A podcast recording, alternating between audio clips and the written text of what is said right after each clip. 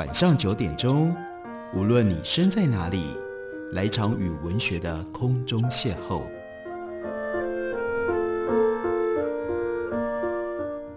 杨照谈书，邀您一同遨游文学世界，认识古今中外的经典之作。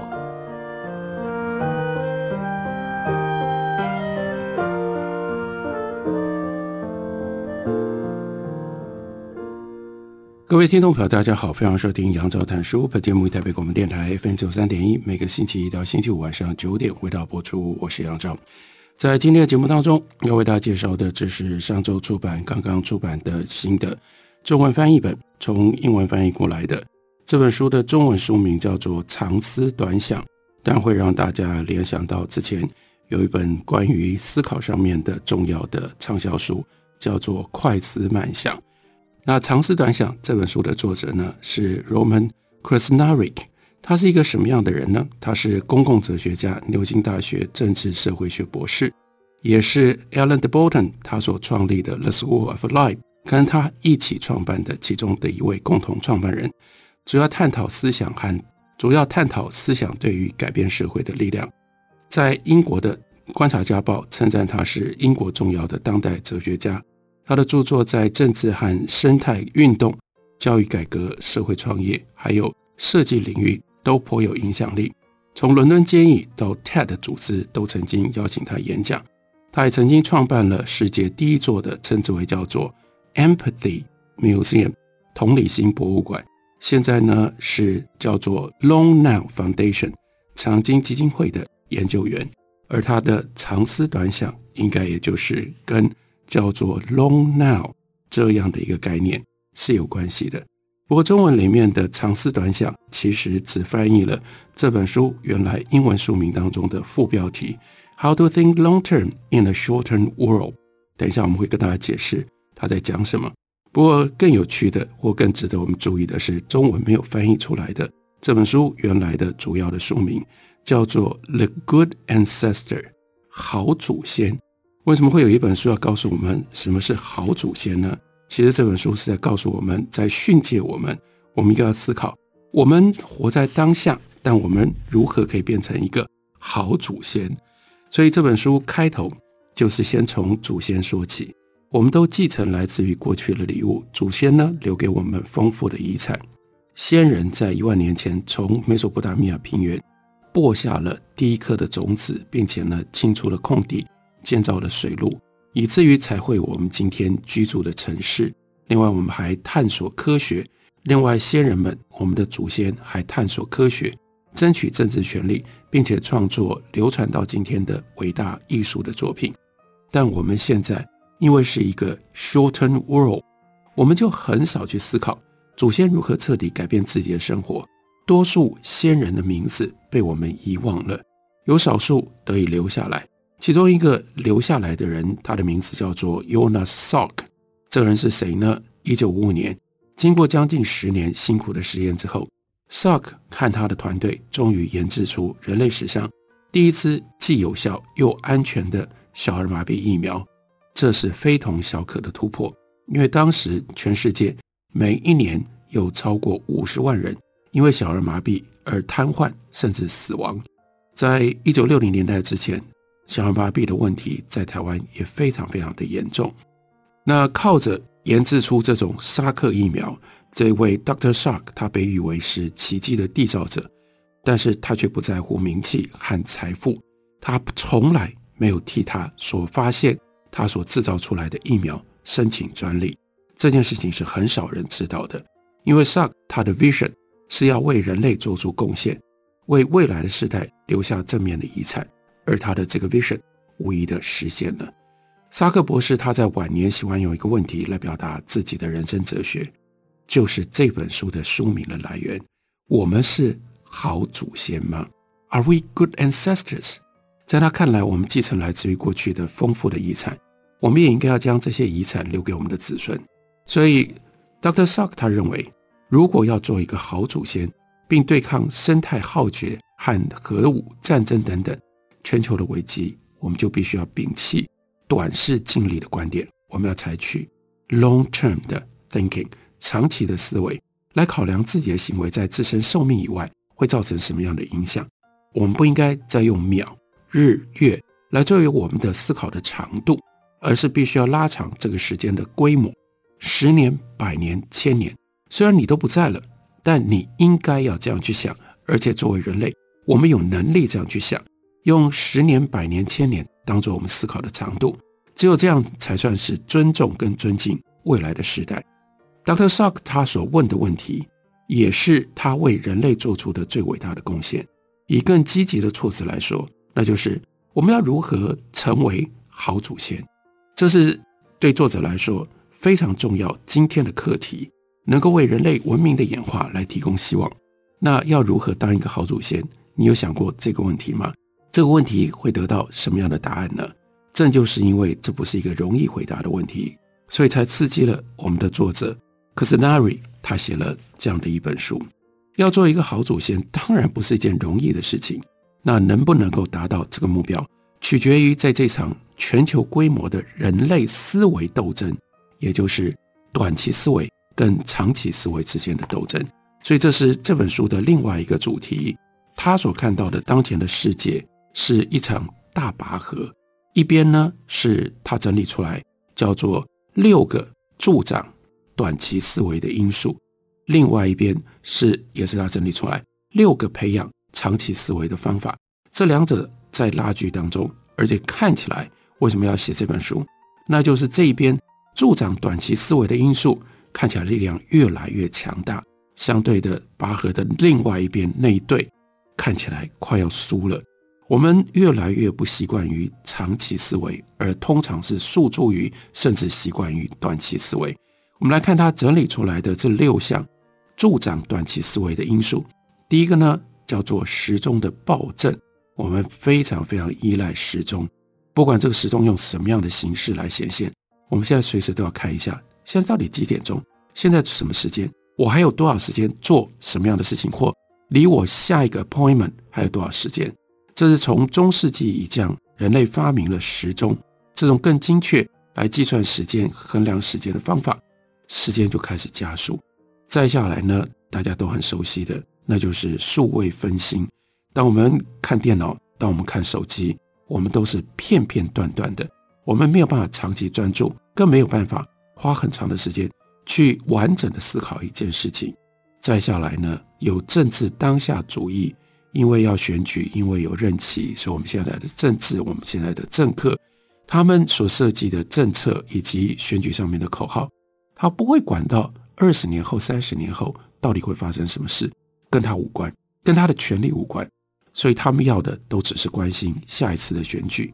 另外，原来的投资现在越来越变成了投机，投机资本主义，尤其是瞬息万变，随着景气循环而繁荣或者是萧条的金融市场，那都是包括让很多这一部分的从业人员，他们要二十四小时跟着全球的各个不同的市场一直跑，一直跑。连睡觉都没有办法在固定的时间来进行，这是多么可怕的短的时间，非常非常快速的时间。另外，全球化构成了一个全球危机跟全球蔓延兴起的不确定网络，还有呢，无尽的发展，追求永无止境的经济成长。这六个因素使我们短视，这六个因素让我们没有办法进行长期的思维。那要培养长期思维。就应该要倒过来，这六项因素分别是叫做 deep time。面对 deep time，我们之前在为大家介绍地质学的理解跟思考的时候，也讲过 deep time 那样的几万年、几十万年、几百万年那种时间，在这种时间之前，我们应该要感觉到有一种 humble，有一种谦逊。另外呢，我们要经常想到我们的祖先到底。我们现实里面的所有的这些事情，有多少是我们自己这个时代创造出来的呢？你如果真的用这种方式去列出一个清单，你就晓得这个单上绝大部分的都不是我们自己创造的，那只是我们从祖先那里继承下来的。所以，我们同时也必须要替我们的下一代思考，这是世代正义。这个世代正义不是想的是你儿子，甚至不是想的你孙子，而是想的十个世代之后，我们今天所做的事情对他们公平吗？会不会给他们带来什么样的祸害？会不会用什么样的方式让他们恨我们？我们变成了一个 bad ancestor。再下来呢，是要制定超越自身寿命的更长远的计划。另外呢，用文明构思多条发展的路线。最后第六项是要追求我们这个星球，而不是你或你的家庭，或你的团体，或你的国家，不是这样的规模，用一个更高规模的方式来思考。所以这本书很重要的就是因应这样的一个斗争，然后它是明显站在长期思维的这一边。希望借由这本书，让我们更关切，让我们更愿意投入在长期思维力量的增加上，增加了长期思维的力量，抵抗短期思维对我们的侵蚀、对我们的统治，这样我们才有机会变成一个好祖先，我们才能够在这个人类非常漫长的继承当中，一方面我们有效的继承并且传承，把它留下去给我们的子孙，同时我们创造了一些新的。正面的、有效的、好的东西，留给我们后来的，还是要继续使用这个地球，活在这个地球上面的人类以及其他的生物，这是这本书的最重要的关怀。这本书叫做《长思短想》。我们休息一会儿，回来继续聊。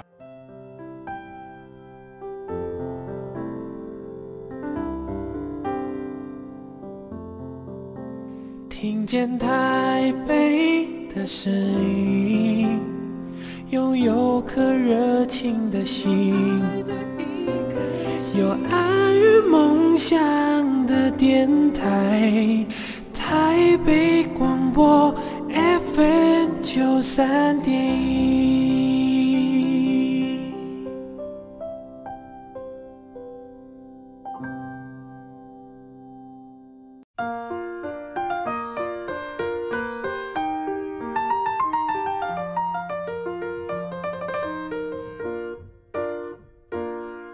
感谢您继续收听《杨照谈书》。本节目以台北广播电台 FM 九三点一，每个星期一到星期五晚上九点，为大家播出到九点半。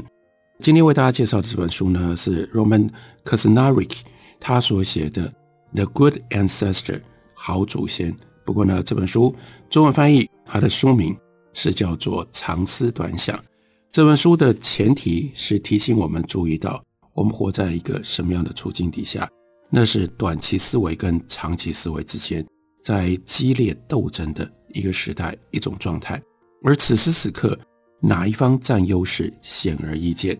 在这个时代呢，短视当道，政治人物满脑子想的是下一场选战、最新的民调、最新的 Twitter 的贴文。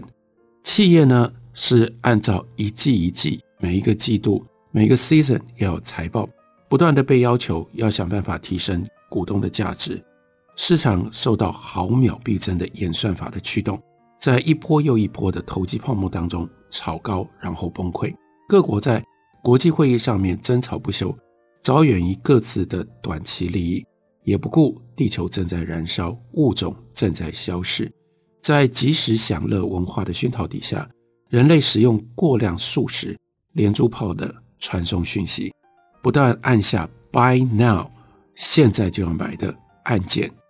所以他引用了人类学家 Mary Catherine Bateson 他所写过的，这个时代有一个非常吊诡的现象：我们的寿命越来越长，但我们的思想越来越短。我们活在当下现在的暴政时代当中，短期思维由来已久，历史上面充满了这一类的案例。十七世纪，日本摧毁了几乎是所有的他们能够找得到的在日本岛上的。原生林，二十世纪的华尔街投资失控，导致了一九二九年股市大崩盘。当然，短期思考不完全是坏事。小孩受伤了，父母当然要赶快把他送医。国家发生地震或者是爆发疫情，政府必须敏捷迅速地采取应应措施。但是现在，你只要稍微浏览一下新闻，你就看到了短期思维的负面的影响。因为呢，有很多的做法。都是急救章的，例如说，在美国，我们之前也跟大家介绍过，监狱大学里面所提到的 “great incarceration”，就是把众多的罪犯通通都丢到牢里去，也不愿意处理犯罪背后深层的社会跟经济的因素。我们呢，看到政府在政策上面宁可提供补贴，然后呢，让煤矿业继续采矿，继续污染空气，而不愿意去推动再生能源的转型，觉得再生能源太久了，再生能源的投资太大了。接下来我们也看到，二零零八年世界金融风暴，这个股市崩盘之后，政府是替破产的银行纾困，而不是去花五年、十年、十五年的时间整顿整个金融的体系，没有投资预防性医疗，处理孩童贫困问题，建造公共住房，这些太多太多了。短期思维的危害也不只限于公共政策的领域。现在呢，据作者。警告我们，已经让人类处于危机的爆发点。第一个原因是所谓的 existential risk 日益的增加，这指的是新科技有低几率引发冲击重大的事件，其中名列前茅的就是 AI 人工智慧系统可能带来的威胁。因为到现在我们不知道它到底会发生什么样冲击重大的事件，虽然低几率。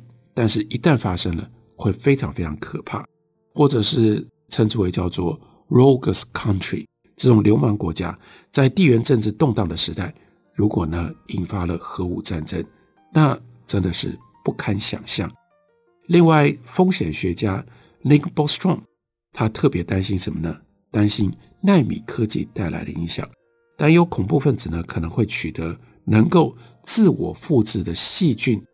担忧恐怖分子取得了这种技术，然后呢，让细菌尺寸的奈米机器人能够复制。接着呢，如果一不小心失控，很可能就会毒害大气。面对这些威胁，许多生存风险专家认为，人类有高达六分之一的几率会在二十一世纪结束之前经历灭绝等级的灾难。文明崩溃的风险也同样的严重。生态系是人类福祉跟生命的泉源，但我们一直在蹂躏我们的生态系。等到生态系没办法支撑的时候，文明也就随着崩溃了。我们不断排放二氧化碳，我们不断的污染海洋，所以毁灭物种的速度已经到了第六次生态大灭绝的标准。在这样的趋势底下，发生毁灭性冲击的几率越来越高。在超紧密连结的世界里面。环境威胁的规模是全球性的，我们没有其他的星球。到目前为止，我们找不到任何别的地方让我们迁居可以去避难。他也另外引用了 Jared Diamond，我们曾经介绍过他的《Upheaval》动荡这本书。Diamond 说过，纵观人类历史，这一类生态浩劫就是文明崩溃的根本的起因，而导致生态浩劫的就是人类。勇敢的短期思维，这已经反反复复有很多人警告过我们了。我们今天处在一种作者所说的叫做短期成瘾的状态底下，要如何理解呢？请你闭上眼睛，想象你左右手各握着一个小物品，象征我们在和时间非常复杂的关系当中，每天我们都会遇到的两难。你的左手握着是柔软的粉色的。棉花糖，你的右手握的呢是闪亮的绿色的橡石，是那个 acorn，也就是橡树的果实。这两个物品象征着人类思维的时间视野当中两股相互冲突的力量。我们的大脑天生就能够进行短期思考和长期思考，而两者呢不断的拔河，从个人到政治，从私人生活到公众生活，紧张关系永远都存在。你要花钱。你要把钱花在去海滩度假，还是你把它存下来为自己的退休做准备呢？政治人物应该推动适合接下来这一个世纪的政策，还是着眼于下一次选举的胜选呢？你喜欢在 Instagram 上面分享自拍照来换取名气，还是要在土地里面种下种子来造福后代呢？每个人都拥有所谓的棉花糖脑，棉花糖脑。是专注于短期欲望和短期的奖励，然而同时，我们有另外一边，我们有 Akron 有橡实那样的一种性质的脑，让自己能够放眼遥远的未来，并且为长期的目标来做努力。我们的大脑里面就有两种不一样的 time zone、time scale，这两个区域的交互作用是人类之所以变成人的重要的条件。讲到了 acron，讲到了橡实，然后比喻叫我们有这种长时间思考的橡实脑。这是来自于 Jean Giono 的小说，叫做《种树的男人》，大家可以去找一找这本非常好看的小说。这个小说里面说，有一位牧羊人，他每天一边牧羊，一边就在土里面种下了橡实。几十年之后，那片土地长成了橡树林。我们会觉得这个故事引人入胜。虽然喜欢这个故事，也显然具有长期思考的能力，但是。今天社会的主要论述所强调的是我们与生俱来的短期思维。作者为了要写这本书进行研究的时候，他接触到了很多心理学家、经济学家、未来学家，或者是公务员。跟他们谈话当中，一再的发现，许多人认为人类行事的主要动机就是即刻的奖励跟即刻的享受，不能够期待人类会采取行动，面对这个时代的长期挑战。我们必须要挑战这种先入为主的假设，并且要了解并凸显大脑其实是有能力进行长期思考的。如此一来，我们才可以开始建立克服短视近利的社会。人类如果没有这种长期思考的能力，当初就不可能发明农业，也不可能在中世纪的欧洲建造出这些大教堂，也不可能创办公共医疗的体系，当然更不可能去探索太空。今天的我们比以往。更需要长期思考的能力。然而不幸的是，我们经常现在动用的都只是棉花糖脑。他就说：“我坐在牛津大学的咖啡厅里，和神经科学家对谈。这位神经科学家是专门研究愉悦和大脑的全球知名专家。我希望跟他讨论人类的长期思考能力。他呢，点了巧克力 brownie。”还在甜点上桌之后推到我的面前，但是我婉拒了，表示我正在实施健康计划，我在 diet。看着那块 brownie，接下来觉得好像 brownie 也在看着我，我跟 brownie 不断交换眼神。几分钟之后受不了诱惑，吃了一口。神经科学家就告诉他，人类大脑真的就有这样的一个愉悦的系统，驱使我们去寻求短期的愉悦。跟奖励，避免立即的疼痛，这种愉悦有很多对我们生活是有正向的作用。但是换另外一个角度来看，一不小心我们就很容易被这种愉悦的感觉而养成了一个成瘾的大脑，它会驱使人类做出有害的短期行为，例如说巧克力成瘾或者是电玩成瘾。这种短期的成瘾跟冲动的特质，就是所谓的。棉花糖脑，这就是提醒我们：我们真的要让自己被这种棉花糖脑控制，来决定我们所有的行为吗？我们的橡实脑在哪里呢？我们是不是忽略了它？所以，一个是长思，一个是短想，这两者之间的冲突应该如何解决？介绍给大家，推荐给大家这本书《长思短想》。感谢你的收听，明天同一时间我们再会。